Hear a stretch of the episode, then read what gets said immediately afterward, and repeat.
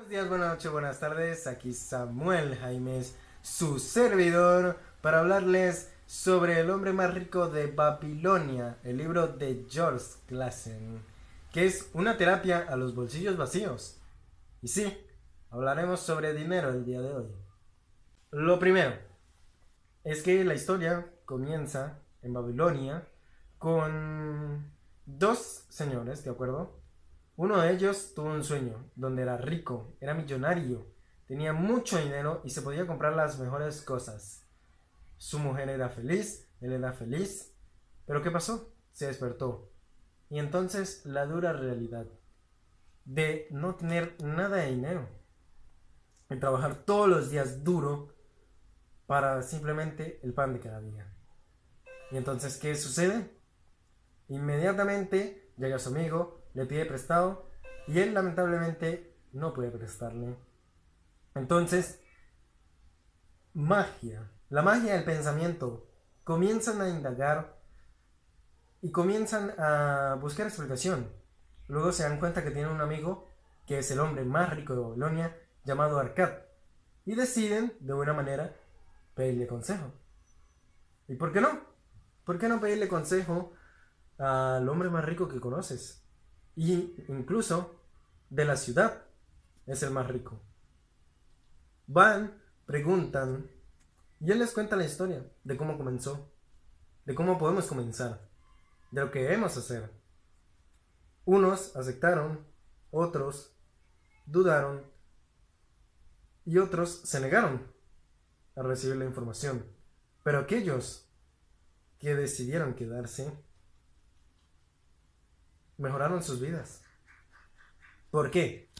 Porque Arcade les contó, lo primero que deben hacer es guardar siempre algo de su salario para ustedes mismos. Que sea su ahorro intocable. Arcad durante un año guardó de su salario la décima parte y nunca se permitió tocarlo. Claro, al principio, él después de un tiempo tuvo un gran banquete y comió como rey, pero esa no era la idea, no era ahorrar para disfrutar. Pero ya habló con su mentor y volvió a ahorrar y se lo encargó a alguien. ¿Y qué pasa? Ese alguien lo defrauda. Entonces tenemos primeramente ahorrar, guardar una décima parte de todo tu salario. Luego lo segundo, confiar a personas que sepan del tema tu dinero o investigar para poder invertir tú en algo provechoso. El segundo paso es pedirle consejo a los hombres sabios. ¿De acuerdo? ¿Y qué nos lleva a esto? Que necesitamos invertir nuestro dinero. No debemos dejarlo debajo del colchón es muy importante que nuestro dinero trabaje por nosotros.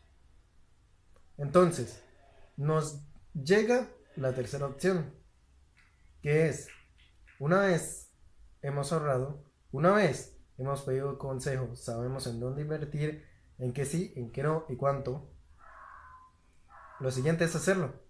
¿Es una buena oportunidad? Tómala. ¿Es un buen negocio? Tómalo. Porque puede que te suceda la contemporización o la procrastinación.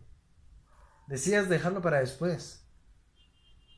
No, mejor en otra ocasión. Y la oportunidad se va, se va sin ti. Te deja abandonado a tu suerte. ¿Estás seguro que no te va bien? ¿O es que cuando llegó la oportunidad no pudiste verla? Ahora vamos a hablar sobre las formas de llenar nuestra bolsa. La primera es obviamente comenzar a llenarla. No podemos pretender una fortuna si no comenzamos a obtener ingresos y por supuesto a reservarlos. Si los gastamos todos, no vamos a poder hacer una fortuna. Lo siguiente es tener tu casa como una inversión rentable.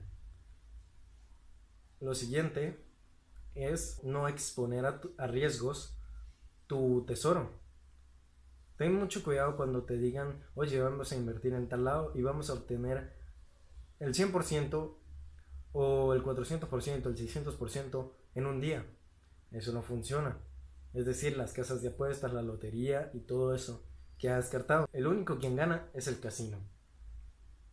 Otra cosa que podemos acotar también es más que ahorrar, que conservar, debes de regular tus gastos e invertir el excedente, ¿de acuerdo? En algo productivo.